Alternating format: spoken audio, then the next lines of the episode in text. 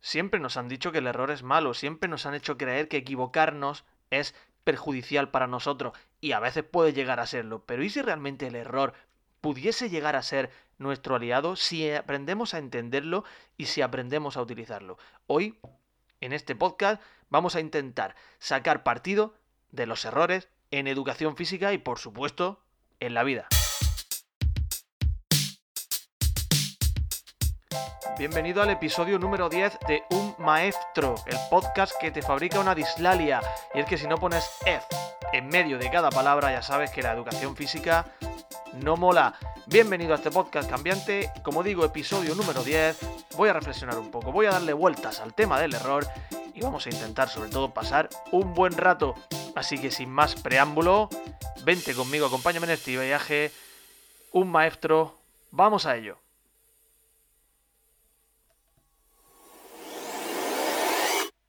Bueno, soy Alejandro Asensio, maestro de educación física en educación primaria. Eh, me puedes encontrar en las redes, ya sabes, arroba Jandro Asensio, tanto en Instagram como en Twitter o en mi otro podcast que se llama arroba un tiro en la olla, donde hablo un poquito sobre fútbol, sobre la Almería.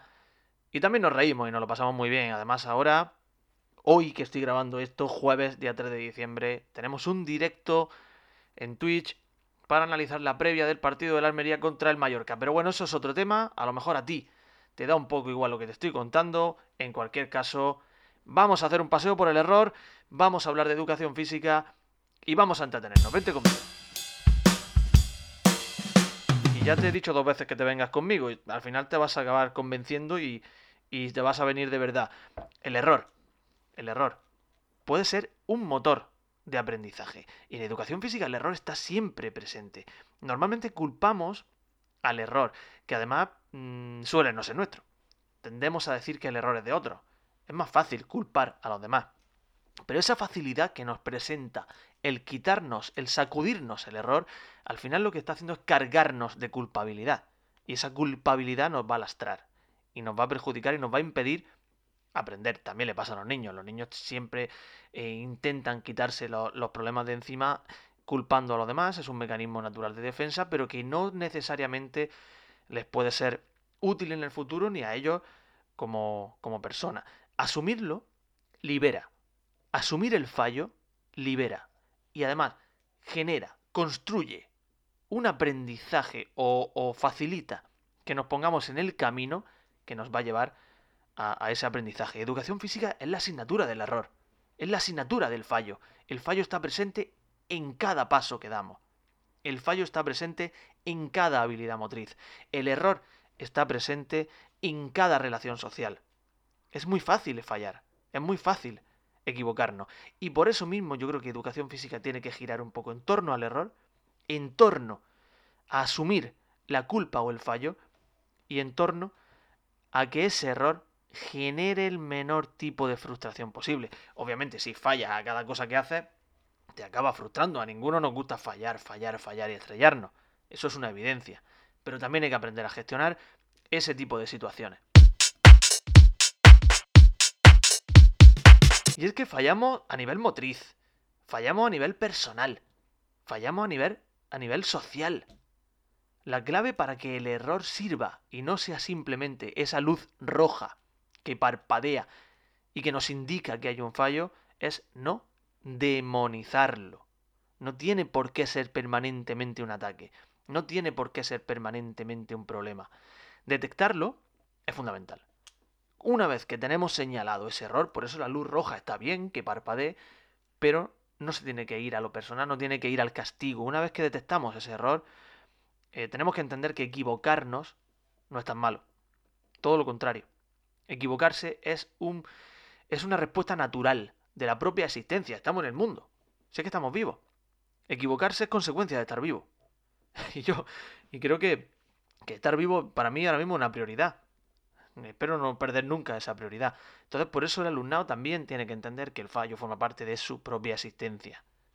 Quizás no hay que llegar a tanto, a tanta reflexión tan profunda. no es necesario en esas edades, pero tienen que entenderlo.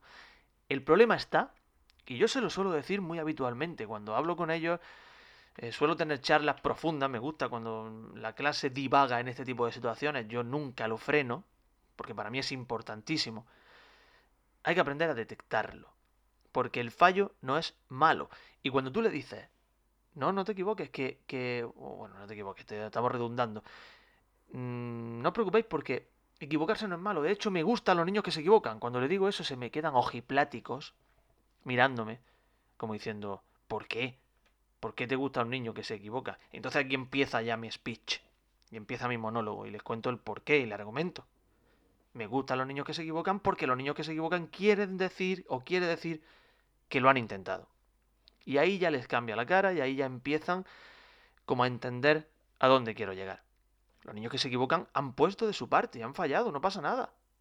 Encima, si han detectado dónde está ese fallo, quiere decir que quieren aprender y quieren mejorar.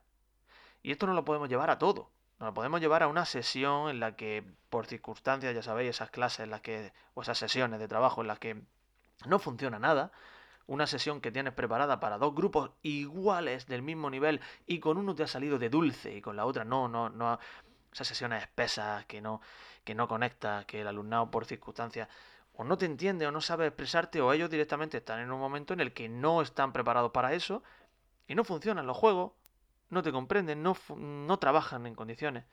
Entonces, también ahí hay que detectarlo. A ver, hay un fallo. Para, stop, vamos a pensar qué está pasando. ¿Dónde nos estamos equivocando? ¿Qué podemos hacer para mejorar? Esta pregunta es indispensable, tanto de forma individual como de forma colectiva. Si hay algún alumno que ha tenido un fallo, se ha equivocado, esa pregunta es esencial. Traértelo a tu terreno, en persona a persona, cara a cara. ¿Qué podemos hacer para mejorar? Seguro que algo te dice. En este caso estamos hablando de un problema que ha sido evidentemente interpersonal, pero también puede ser motriz. Eh, y eso se me ocurre un recurso muy recurrente que se utiliza habitualmente, que es grabar un gesto, un gesto técnico, una habilidad genérica, grabarlo, y que ese alumno se vea posteriormente a sí mismo. Que ese alumno se compare con gestos técnicos perfectos o, cercanos a la perfección, que pueden ser de profesionales, intentar ver qué hace él que no hace el profesional o al revés. Esto es buscar el error. El error no es malo. O simplemente que estamos intentando hacer un juego, estamos haciendo un juego en el que hay que intentar meter un aro en un cono. ¿Por qué no lo consigo? ¿Qué está fallando? Vamos a buscarlo, vamos a ver por cuál es el fallo, dónde está el error. Compara con otras personas que sí lo han logrado. O simplemente para, descansa, piensa y hazlo. El error no es malo. Buscar el error es aprender. Cuando fallo, aprendo. Y entonces, pues, eh, se, me, viene a la cabeza, o, he buscado, también algunas frases que yo conocía, otras que, que las he buscado, reflexiones que, han hecho pensadores y, escritores acerca del error. El error está presente en todo en la vida. El error es, eh, lo que mueve a mucha gente a, hacer algo o no hacerlo, o a irse a un sitio o irse a otro. Mm, es verdad que, y, estas reflexiones que te voy a leer, están geniales, la verdad. Voy a empezar con, con un pensador, un filósofo referente para muchos, el típico que sale en los sobrecillos de azúcar de los bares, de los cafés, Confucio, al que se le atribuye la frase de los cautos rara vez se equivocan. Ser cauto no necesariamente es positivo. Sí, está bien ser cauto, obviamente. Si vas conduciendo, sé cauto. No te vayas a volver loco, no vayas a ir. Te dices, yo voy a buscar el error y te pones a 250 kilómetros por hora por la autovía. No, no, ese error no lo busques. Vamos a, vamos a entender lo que, lo que queremos decir. Tampoco hace falta que diga yo soy un valiente. Eh, voy a juntarme con. Voy a irme al hospital del coronavirus y mascarilla. No, eh, voy a buscar el error para ver si. No. Vamos a ser, vamos a ser sensatos. Sabemos a lo que nos referimos. Cauto en, el sentido de, eh, lo que ahora se conoce como la zona de confort.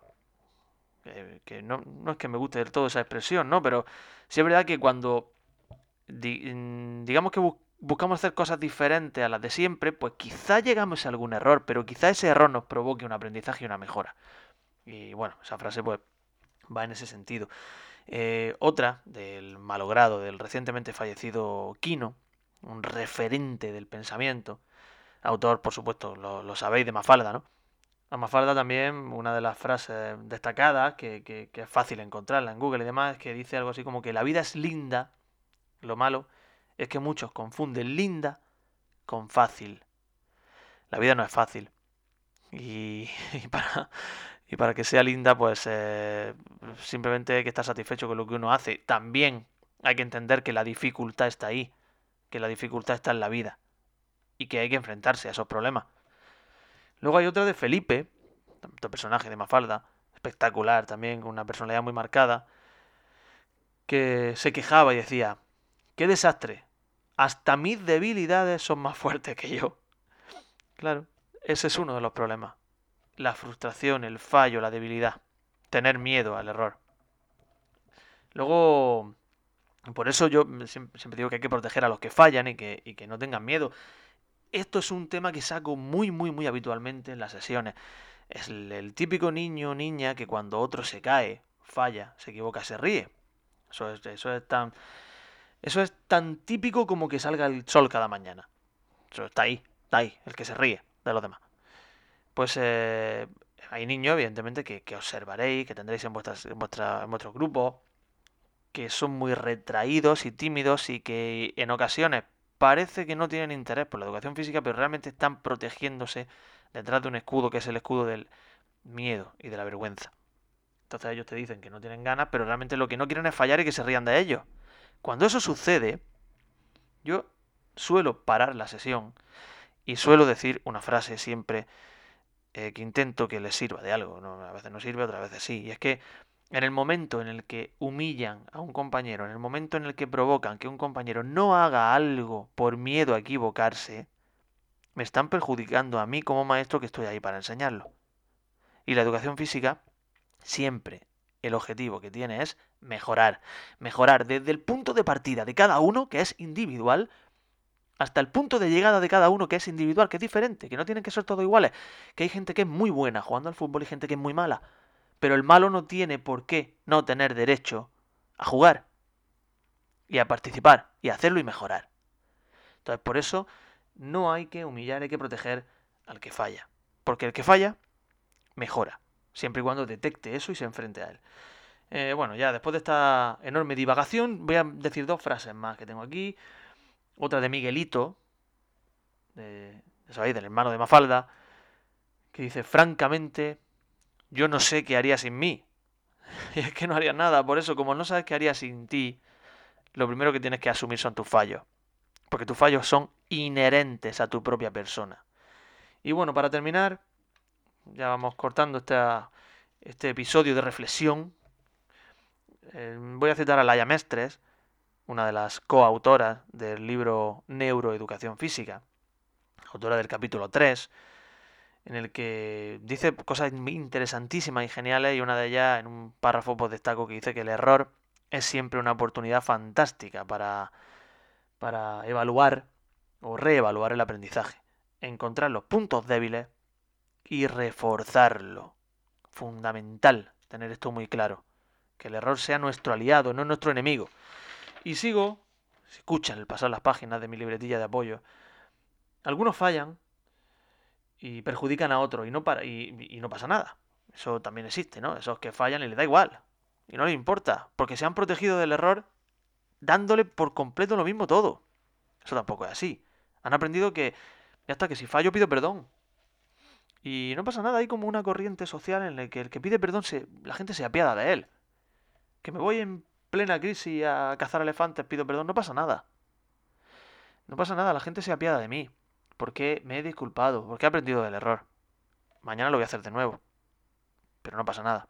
Entonces, eso tampoco es. O sea, el error tenemos que saber que en ocasiones está mal que suceda, pero que nos tiene que provocar un aprendizaje. Hay que intentar evitar que se repita permanentemente en el tiempo, ¿no? Y bueno, pues eh, hasta aquí esta reflexión del podcast de un maestro. Porque ya sabes que si no pones F en medio de cada palabra, la educación física no sirve para nada. Espero que te haya entretenido, espero que te haya servido de algo. He divagado junto a ti, comparto mis ideas y comparto mis reflexiones. Gracias por haber estado ahí. Nos escuchamos en la próxima. Espero que el próximo miércoles recién llegados del puente de diciembre a seguir aprendiendo, a seguir trabajando, a seguir moviéndose, a estar activos. Que no nos pare nadie. Un saludo.